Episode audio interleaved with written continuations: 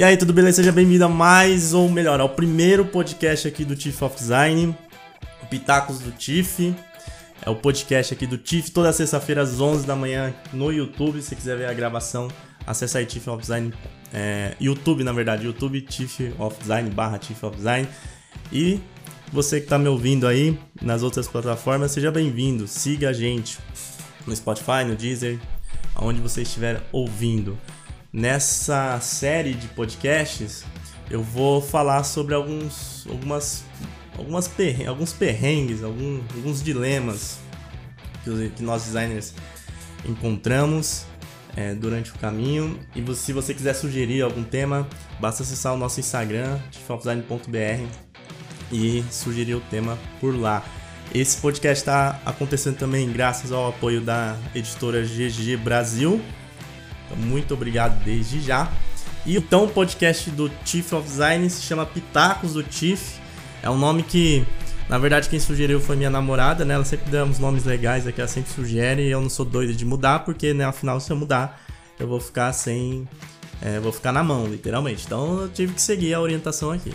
Mas Pitacos do Chief também, porque o, o, blog ele foi criado com esse slogan. Inclusive até hoje tem esse slogan, né? Porque qualquer um pode dar pitacos. A ideia do Chief of Design sempre foi essa, uma brincadeira, é, uma zoação assim com esses diretores, já, tipo esse povo que acha que começou ontem e já sabe de tudo.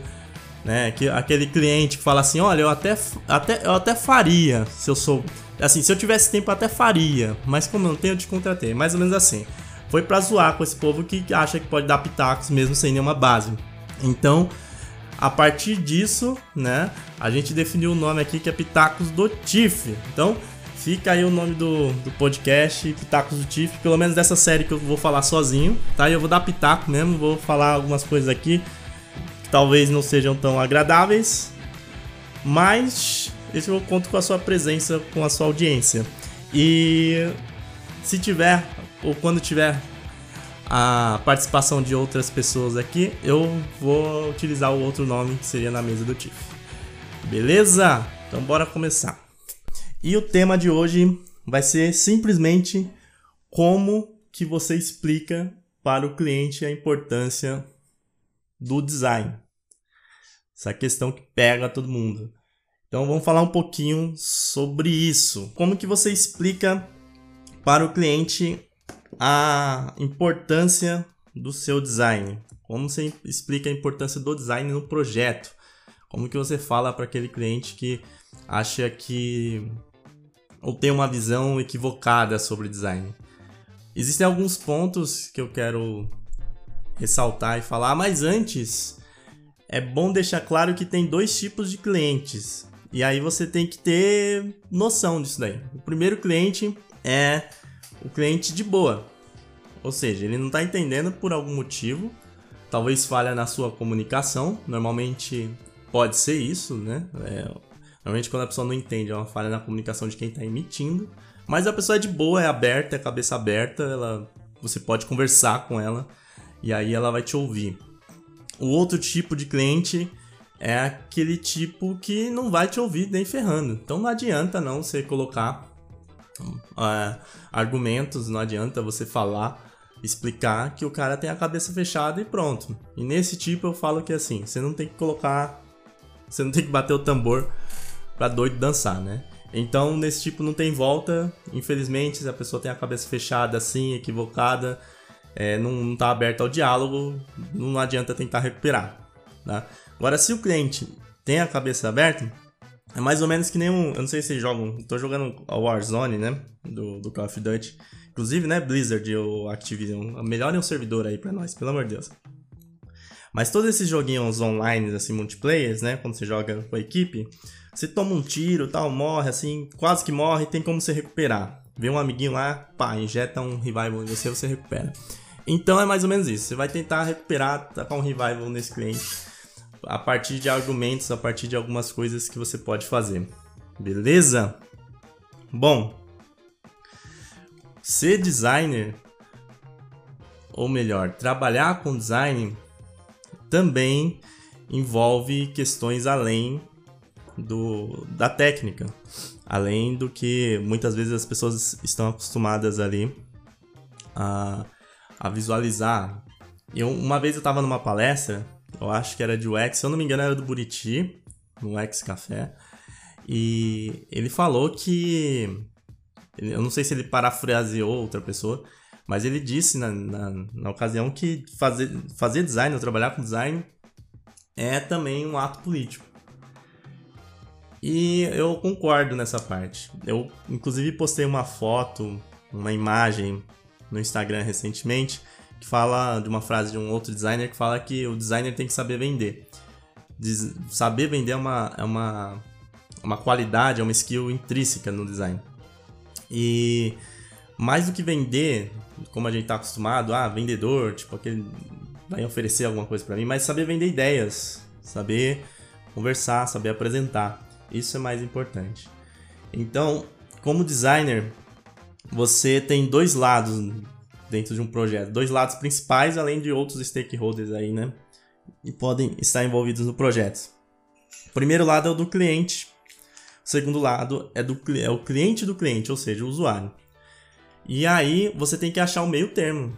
Você tem que achar ali é, um caminho onde você ajuda tanto o seu cliente a chegar nos objetivos dele, quanto o usuário também a, a utilizar aquele produto, ser a, a melhor experiência para ele, né? Isso independe de, de qual produto seja, seja gráfico, web, não interessa. Por que, que é importante falar isso? Porque muitas vezes a gente fica naquela que tem que só defender o usuário. Tipo, só vou defender o usuário e o usuário é o rei, é o usuário é o que manda. Ok, tá certo em parte esse pensamento. Você defende o usuário, você é um protetor mesmo do usuário. Só que existem questões de negócio, existem questões do seu cliente e é o seu cliente que paga, né? Não é o usuário dele que vai te pagar. Ah, usuário, se eu fizer um negócio legal, o usuário vai usar mais e vai ter mais dinheiro e assim vai poder pagar. Não, ok. Essa é outra parte. Mas quem vai assinar o cheque ali, quem vai te depositar, vai ser o, o cara que te, que te contratou. Então você é um prestador de serviço. Isso é importante salientar. Por mais que precise ter uma relação de confiança entre designer e o, a pessoa que contratou, e você atua como um, um certo, até certo ponto como consultor, é, a pessoa tem que te ouvir, mas ainda assim você é um contratado, você ainda está prestando serviço. Então não adianta você querer é, não ouvir o seu cliente.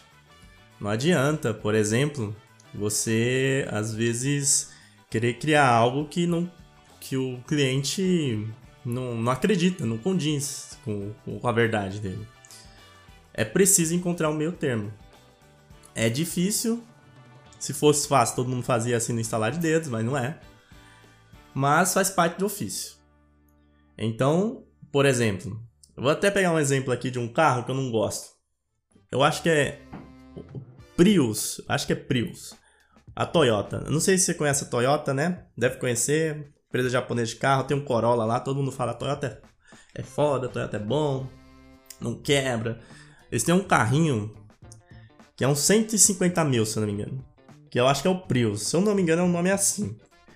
Meu, o carro é feio demais ali. A traseira dele é feio demais. Não sei se você já viu na rua, mas ele é feio. Então, se eu fosse o, dono ali da, da. Por exemplo, sou o dono do Chief of Design. Aí chega pra mim alguém e fala assim: Olha, a gente fez um, uma pesquisa aqui identificando que você precisa de uma frota de carro para atender os seus clientes. Opa, beleza. Qual carro você indica? Pô, indica o Prius. Indica qual Prius? É, porque o Prius é assim, assado, Toyota não quebra tal. Não, vai rolar não. Eu não vou andar naquele carro feio, não. Imagina eu andando na rua, aquela traseira lá, aquela. Eu não vou me sentir bem, eu vou atender o cliente lá, não vou me, me dar um Celta. Me dá um Celta, que eu prefiro um Celta. 20 mil, você compra um Celtinha mais barato, inclusive, né? Vou gastar 160 mil naquele carro feio com aquela traseira lá que parece um letreiro, sei lá de quê. Não, não vai rolar. Esquece. Se você cria alguma coisa que um, o cliente ele não acredita, ele vai ter dificuldade tanto para aceitar a sua ideia quanto para vender depois aquela coisa. é, que ele tá, aquele produto, aquele serviço que ele tá falando. E não vai rolar. Outro exemplo eu vou te, te mostrar, é, te falar na verdade, é, por exemplo, uma empresa que vende ou que fabrica é, privada, né? Ou sei lá, tampa para privada.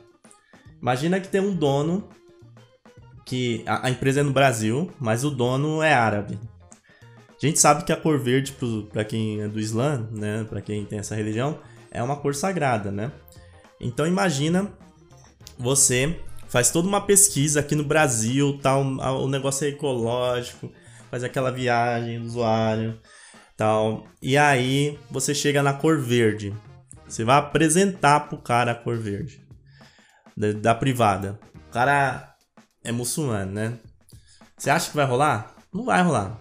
O cara vai achar aquilo uma ofensa, uma afronta. Por mais que você tenha pesquisado, por mais que você tenha entendido que a cor é isso, que a cor traz tal significado, que tem a ver aqui com o Brasil, com a ecologia, que não sei o que, não vai rolar. Que é uma coisa intrínseca do cara. Uma coisa que é, afeta ele. Então, quando a gente cria um projeto de design, a, a empresa ou a pessoa ela vai conviver com aquilo é, dia a dia. Ela tem que gostar daquilo que você criou, ela tem que acreditar naquilo que você criou. Porque senão vai tipo ser um Prius na sua garagem. Você vai ter ali, ah, me deram, mas eu não gosto dele, eu não vou sair na rua com ele. Porque eu acho ele feio. Tem, a pessoa tem que acreditar, tem que gostar. Por isso que você tem que ouvir também a parte do cliente. Por isso que você também tem que convencer o cliente que vale a pena comprar aquela ideia. Porque se ele não for na sua, né, se ele não, não tiver um pensamento alinhado com o seu, vai ser ruim para os dois lados. Os dois lados. Então é importante também ouvir o cliente. Às vezes o cliente, o boa parte, né, eles entendem do, do negócio dele mais que você, por mais que você tenha pesquisado. Então você tem que ouvir o, o cliente, ver o que ele, o que ele pensa e analisar e juntar, tentar fazer o meio termo ali, ser um diplomata entre você passar o que o cliente espera, conseguir entregar o que o cliente espera, como também entregar algo que seja bom para ele mesmo que ele não tem essa percepção, né? Então entregar algo que seja que ele consiga ver valor naquilo, mas que seja eficaz ali para o cliente, para o usuário, né? Para o cliente desse desse cara que te contratou. Tem que encontrar o meio termo. Então, para você fazer isso, você pode utilizar de algumas táticas, vamos dizer assim. Tem dois lados também dessa parte de, de convencimento de apresentação que você tem que pensar. A primeira é a parte mais técnica da coisa, a segunda é a parte mais humana. A parte mais técnica é onde você apresenta dados, você apresenta fatos, você apresenta números, você mostra com exemplos, mostra com, com provas pro cara que o seu pensamento não veio do não veio do nada, que você se baseou é, em pesquisas que você foi atrás e que você entende que aquilo é melhor para ele segundo as evidências, né? Tem até uma frase aqui que é, não sei onde eu vi uma vez, mas que diz que sempre é, que sempre veja o que as evidências te mostram e não o que você quer que elas te mostrem. Então, os dados, os fatos são importantes para que você possa convencer o cliente. O cliente também quer saber quanto que ele vai ganhar. E com os dados, você consegue é, conversar com ele nesse nível. Outro ponto, ainda nessa questão um pouco mais técnica, é a sua técnica, a apresentação do seu design. Você precisa apresentar de forma mais técnica o seu trabalho. Você precisa falar para o cliente como que você fez e por que, que você chegou naquele resultado. Óbvio que ah, ah, o cliente não vai entender o que eu estou fazendo aqui, o que eu fiz aqui, o grid e tal, etc. Não, não interessa, tem que falar. Tem que falar e tentar falar da forma mais simples possível. Porque isso vai dar valor também ao seu projeto, vai dar uma percepção de valor. Ele vai perceber que você chegou em, em tal, a, em tal resultado através de um, de um esforço criativo, através da aplicação de técnica. Aquele círculo que está no layout não foi, ah, vou jogar o círculo aqui e vai ficar legal. Não, você estudou, você colocou um grid, você pensou, você fez estudos é, é, com o usuário, você pesquisou, você testou, então você chegou naquele resultado. É muito importante isso. Você mostrar também a sua técnica, e não só apresentar o resultado final, não só falar que tá aqui, pronto. Por mais simples que ele seja. Às vezes, projetos aparentemente simples demandaram muito esforço criativo, muito esforço técnico, que se você não apresentar, a pessoa não vai ter essa percepção. Então é importante apresentar. E é normal isso da gente. Se você for no médico, né? O médico não falar nada pra você, tipo, você falar assim: Ô médico, tô com uma dor aqui no, no peito. E ele fala: Pô, essa dor no peito aí é tal coisa. Você fala: Porra, meu cara nem me examinou, não fez nada. Nem, nem conversou comigo, não fez nada, é isso mesmo? Não gostei, não vou mais voltar.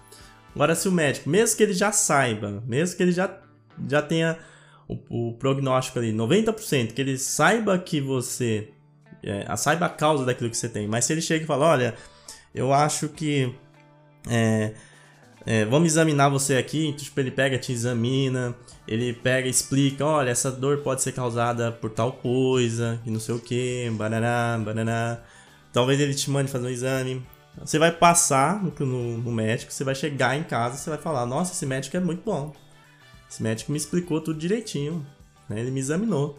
Mesmo que o diagnóstico dele tenha sido igual ao do, do anterior, porque o anterior não explicou. A gente é assim. Então, nesse caso, você vai, vai aplicar também algumas questões, talvez alguns gatilhos que você já tenha visto aí na internet, o pessoal falando de especificidade, de autoridade. Isso vai ajudar no seu discurso e vai ajudar o cliente a entender e dar valor ao seu design, aquilo que você está apresentando. E sempre que possível, conte história. Conte história do projeto. Conte como você chegou no resultado. Por que, que você chegou no resultado. Construa uma copy, né? Estude um pouquinho sobre é, copies e aprenda a utilizar isso. Outro ponto que pode interferir nessa questão do cliente perceber o valor é também a parte financeira. Né? Então você apresentar dados ali de economia ou de possíveis lucros, de otimização de ganhos, de otimização da conversão, esse tipo de coisa também influencia muito, muito. Essa parte entra naquela relação de dados e fatos que eu, que eu falei anteriormente e é super importante também todo negócio precisa lucrar, precisa sobreviver, ainda mais nessas crises que nós vivemos tendo. Não adianta você também fantasiar, pensar uma ideia super massa, mas que não tem base em, em, em dados ali, uma, não tem uma perspectiva que, que pode dar certo. Né? Então é uma ideia que você teve, mas você não, tem, não teve uma pesquisa ali com, é, de, de brand marketing, você não pesquisou é, se, se é viável, se você vai conseguir patrocínio para fazer essa ideia, como que você vai gerir isso, como que, quanto que vai custar. Isso é importante também. Todo empresário, toda empresa visa lucro. Isso não é errado. E quando você fala em economia, em otimizar ganhos e lucros, né? Otimizar gastos, na verdade, e, e ganhos, você consegue também convencer e apresentar para o cliente o valor daquilo que você está fazendo. Essas são as partes mais técnicas que eu encontro. Depois você pode até pensar e pesquisar por si só se tem mais coisas técnicas aí que você poderia falar. Tá bom, lembre-se sempre que tudo que eu falo aqui, outros influencers falam, pesquisem, pensem por você mesmo, né? A gente não é dono da verdade, inclusive tem pessoas que falam bastante mentira. Então tomem cuidado. A segunda parte desse processo de apresentação, de, de entendimento do cliente do seu design, é justamente a parte humana da coisa. É a parte pessoal. É a parte que não basta apenas você apresentar fatos e dados. Isso vai ajudar muito. Mas também você tem que entender o tipo, o perfil do cliente ali e saber conversar, dialogar da melhor maneira. Da mesma forma que eu falei do exemplo do médico, que se o médico te examinar, mesmo ele já sabendo o que é, e mesmo ele sabendo que aquele exame é, ali, é, exame corpo a corpo, não, agora eu esqueci o nome, mas enfim, ele te examinando ali, ele, ele não, ele talvez ele não chegue no, no diagnóstico 100% preciso, mesmo assim você vai ter um entendimento que ele é um melhor médico do que o outro que só fala, ah, isso daí é tal coisa, e vai lá fazer o exame. Você já deve ter passado por isso, sua mãe, seu pai já deve ter falado, pô, fui no médico e nem me examinou. Porque a gente precisa ter esse entendimento um pouquinho mais humano da coisa. E num, numa negociação ou numa apresentação de, de, de um projeto, é importante você ter um pouquinho desse tato e saber que eventualmente você vai ter que fazer é, fazer uma média se for preciso você vai ter que conversar você vai ter que explicar você vai ter que às vezes quase que é, chaleirar pegar na mão ali do cara para que ele entenda também tem um ponto importante sobre isso é você conhecer o perfil do seu cliente nós, quando nós vamos negociar, nós temos alguns certos tipos de perfis. Tem pessoa que é mais sonhadora. Ou, às vezes a gente já tem até todos os perfis juntos, assim, mas alguns afloram mais, tá? Então a gente tem um perfil mais sonhador, a gente tem um perfil mais daquela pessoa organizada, pragmática. A gente tem um perfil daquela pessoa mais imediatista. Então é importante você entender qual que é o perfil do seu cliente. Ele é mais seguro ou ele é mais sonhador? Se ele é mais sonhador, você vai apresentar para ele é, possibilidades de futuro ali. Tipo, olha, se, se a gente fizer isso, a gente tem um potencial de chegar a tal lugar, talvez se equiparar a tal empresa. A gente projeta que daqui a tanto tempo você vai ter um, um, um X ganho é, de, de imagem, de, de credibilidade. Se o cliente é mais racional, mais pragmático, por exemplo, você pode apresentar para ele ali é, de, uh, coisas mais próximas, mais tangíveis. Então, olha, com esse projeto aqui, a gente vai conseguir é, economizar tanto aí na sua empresa. Com esse projeto aqui, você vai melhorar a imagem da sua empresa e, e, e ser visto de uma melhor maneira. Note que no caso do sonhador, você tenta comparar, você tenta jogar lá no alto a expectativa. Você joga lá no alto, porque o cara viaja. Normalmente o cara é aquele cara que realmente quer escutar uma coisa mais para cima. No pragmático você vai ser mais direto, tipo, passar mais a realidade mesmo. Tem uma diferença de, de mentir ou de você saber utilizar esses perfis tá, de negociação. Você não vai mentir, você não vai colocar dados inverídicos, você não vai fazer o cara se iludir, né? Vai fazer o cara de trouxa. Isso aí não, não faz parte. Pelo menos eu não entendo assim, né? Se for assim, você vai ser muito FDP. Mas é saber direcionar um pouquinho a conversa. Então, se o cara é mais velho, por exemplo, você sabe que pessoas mais velhas elas tendem a gostar mais quando você fala mais coisas do passado. Se você fala com pessoas mais jovens, você sabe que você gosta, as pessoas mais jovens gostam, é, na sua grande maioria, de ouvir coisas, projeções para o futuro. Então, quando você vai apresentar, você tem que conhecer o perfil do seu cliente. É super importante você conhecer o perfil do seu cliente. E como que você sabe? Como que você conhece o perfil do seu cliente? Se você for visitar a empresa dele, se você for conversar com ele, mesmo por, por WhatsApp, telefone, você vai conseguir perceber o, o perfil dele. Por exemplo, se você vai na empresa dele e ele tem uma, uma mobília ali na, na, empresa dele mais, mais tradicional, se, é, se ele se veste de forma mais mais é, sóbria, vamos dizer assim, né? Ele provavelmente tem um perfil mais pragmático, né? mais calculista, planeja melhor as coisas. Se o seu cliente não é tão organizado, se você vai lá, ele adora umas firulinhas, coloca umas, uns, uns bonecos atrás, se ele usa umas roupas mais coloridas, você sabe que ele tem um perfil ali, como eu tava falando, um pouquinho mais pro sonhador, mais espojado. Então, você consegue filtrar isso tanto na conversa quanto no trabalho do dia a dia que você tiver com ele, como também em pequenos detalhes.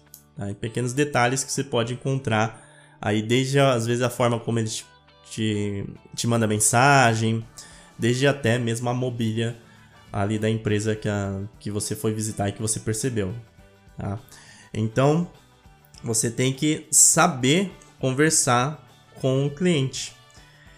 E aí, você juntando essas partes de técnica, de dados, de fatos, mais essa parte um pouquinho mais humana ali, sabendo o tom que você tem que utilizar com o perfil do cliente que você está lidando, você consegue ter um maior êxito na, na sua apresentação e maior êxito ali no, no convencimento ou na, na percepção que o cliente vai ter, né, do seu design. Você consegue realmente que ele tenha essa é, chega no resultado que você deseja, né, que é que é acreditar naquilo que você está vendendo. E isso demanda experiência, demanda dia a dia, demanda é, tato para poder falar e conversar com as pessoas. Você vai aprendendo realmente quando enquanto você vai fazendo. Não tem tática, não tem regra absoluta que dê para utilizar com todos os clientes, não tem fórmula mágica. É uma questão de estudar um pouquinho tanto essas questões é, um pouco um pouco mais fora, vamos dizer assim, do campo do design, talvez mais dentro da psicologia, da, talvez da antropologia, e juntar com aquilo que você já sabe de design, juntar com aquilo que você acredita que vai ser o melhor para o cliente, mostrar os fatos, mostrar a sua técnica. É assim que funciona, tá? Você tem que encontrar o meio termo entre o que o cliente deseja e entre o que vai ser bom para ele, o que vai ser bom para ele. Não tem como você ignorar o cliente 100% e falar, olha, isso daqui é é o ideal para você e eu não tô nem aí para sua opinião. Vai se danar, não é assim. Não funciona assim. É uma relação de parceria, de confiança. E essa confiança você tem que ir construindo também desde o primeiro momento.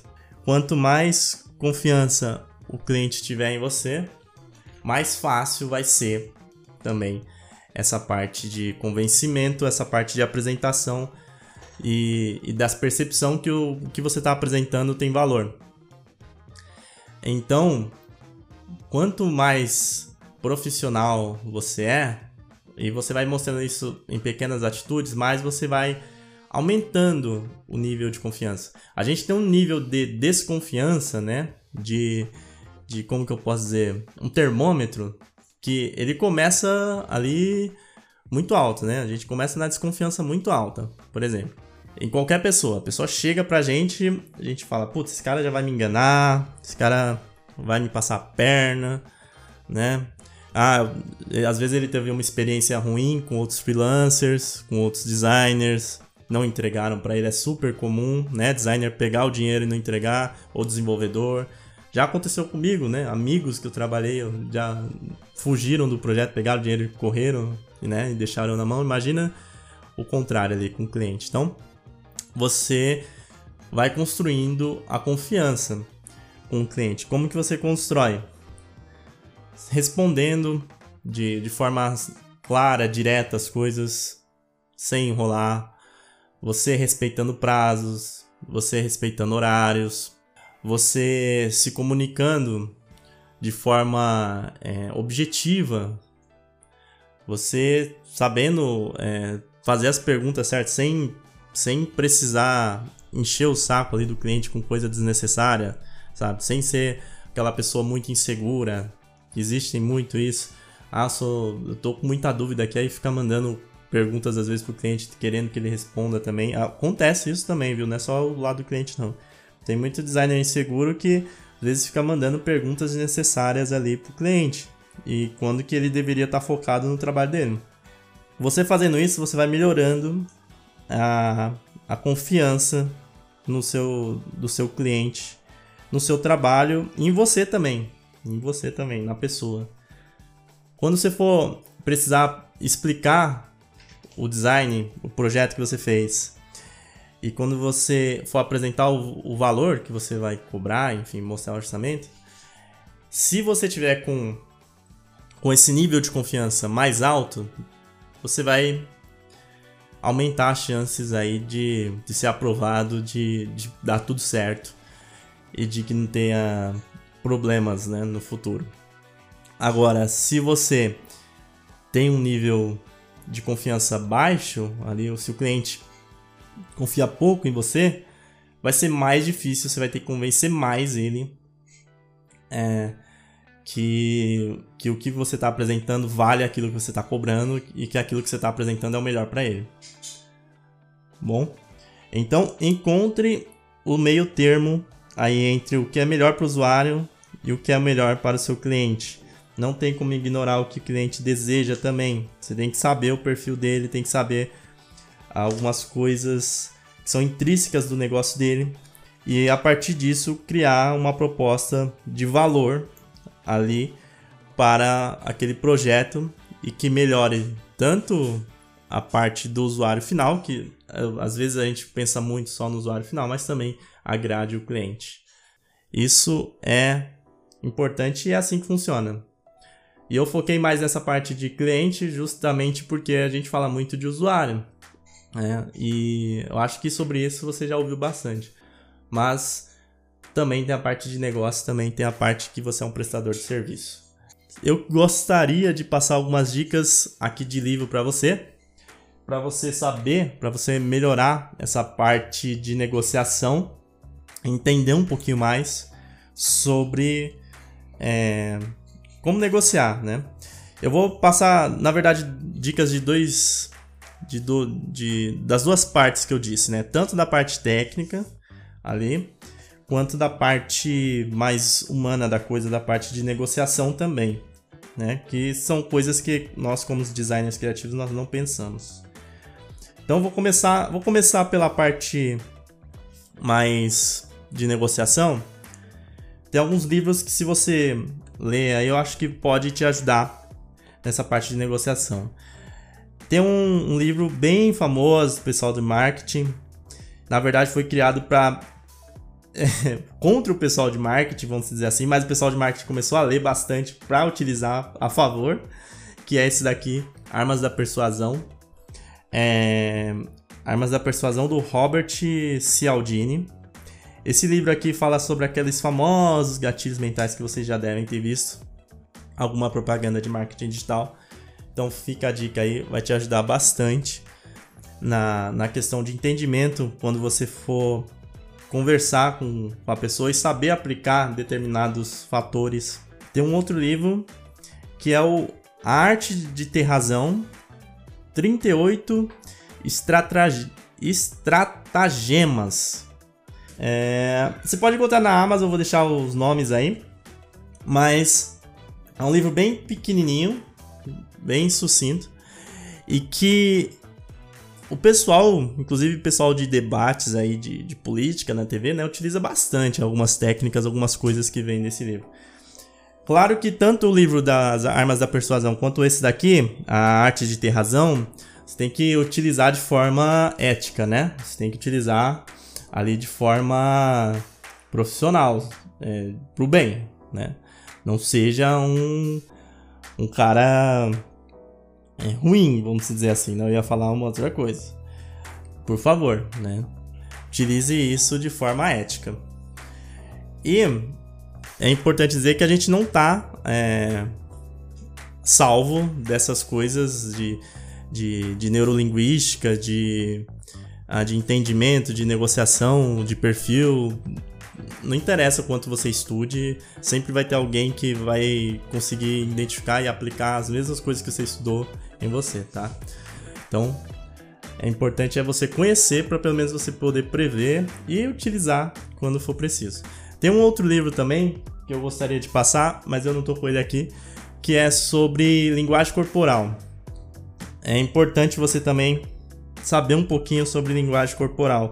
Quando você vai negociar com o cliente, você dependendo dependendo de como ele estiver se comportando, a linguagem corporal dele estiver falando, o que estiver falando, você consegue perceber se, se você precisa mudar o tom ou não. Tem um, achei o nome do livro aqui. Ele é pequenininho, é bem simples também. Esse livro. E inclusive é bem, bem tranquilo de ler. Que é Desvendando os Segredos da Linguagem Corporal. Você pode procurar aí, é da editora Sextante.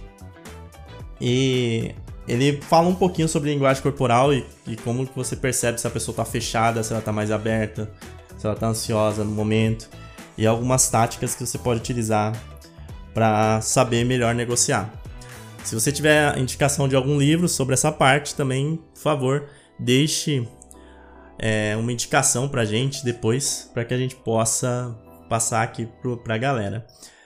Agora sobre a parte técnica, existem vários livros que podem te ajudar, vários livros mesmo. Eu vou citar alguns aqui. Esses livros são da editora GG Brasil, tá apoiando aqui o podcast.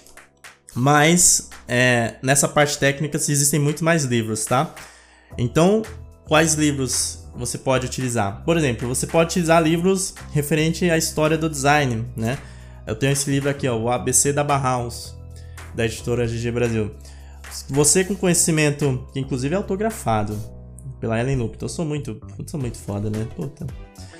É, esse tipo de livro, né, com história da arte, história do design, vai te trazer uma bagagem conceitual e você vai saber explicar melhor o, o porquê que você chegou naquele resultado e vai apresentar também uma autoridade, vai te ajudar a ter aquela autoridade técnica que eu falei no vídeo. Então, livros como esse de história do design são importantes, fazem parte aí da construção do seu repertório.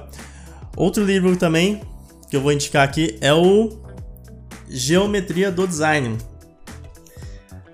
também da editora GG Brasil, e que, por exemplo, é um livro técnico, super técnico, de grid praticamente aqui, fala como você utilizar retângulo raiz de 2, proporção áurea, por exemplo. Mas que é uma coisa importante para você saber como utilizar, não só nos seus projetos, mas também para que você possa depois apresentá-los. Então você vai saber utilizar e saber também falar o porquê que você está utilizando. Esse tipo de livro é super importante também. Geometria do design, novos fundamentos do design, fundamentos do design, todos esses tipos de livros vão te ajudar nessa parte de negociação, nessa parte de apresentação e demonstração de valor do seu projeto, do seu design. Outro livro que eu quero indicar por fim, também da Ellie Lupton, que é Intuição, Ação, é, Design Thinking, Graphic Design Thinking. Esse daqui fala sobre Design Thinking, mais voltado para o pessoal de design gráfico, e ele mostra aqui como que é o processo de criação. Então, ele fala de, é, de brainstorm, mapas mentais, entrevistas, pesquisas, pensamento físico, é, mockups, ferramentas. Esse tipo de livro que fala sobre o pensar em design e como você estrutura o seu pensamento dentro de um projeto de design também vai te ajudar tanto na execução quanto na elaboração da apresentação, no convencimento aí do seu cliente e provar que o seu design vale a pena. Esses últimos três livros, Graphic, é, Graphic Design Thinking, o ABC da Bauhaus e o Geometria do Design estão na editora GG Brasil. Super indico que vocês acessem o site aí da editora GG Brasil. Editora GG Brasil, basta digitar aí no Google, tá bom? Vou deixar os links também aqui para que você possa ver e adquirir esses livros. E é isso. Espero que você tenha gostado desse primeiro episódio aqui de podcast. Sempre vai funcionar dessa maneira. Sextas-feiras, às 11 da manhã, eu vou estar tá lá no YouTube fazendo ao vivo. Depois você vai estar tá me escutando nas plataformas aí agregadoras de podcasts. E vai funcionar assim, vou estar aqui falando com você, pode sugerir algum tema, acessa aí o Instagram, chiefofdesign.br. Se tiver algum tema que você queira ouvir, mande aqui para mim, para que eu possa conversar e falar com você. Também depois se inscreva lá no canal no YouTube, YouTube barra Design. Se você tá vendo aqui pelo está ouvindo, melhor, pelo Spotify, pelo Deezer, segue a gente aqui, porque isso é super importante. Isso é o voto de confiança, mostra pra gente que devemos continuar fazendo. Beleza? E se você quiser ouvir novamente esse podcast, se você quer rever, ouvir novamente outros podcasts, basta você acessar também o link do nosso próprio site. Lá estarão todos agregados, organizados lá para que você possa escutar. Então acessa aí chiefofdesign.com.br barra podcast. É isso então, obrigado, estuda aí galuxo, boa sorte nas negociações, um forte abraço e até a próxima, valeu!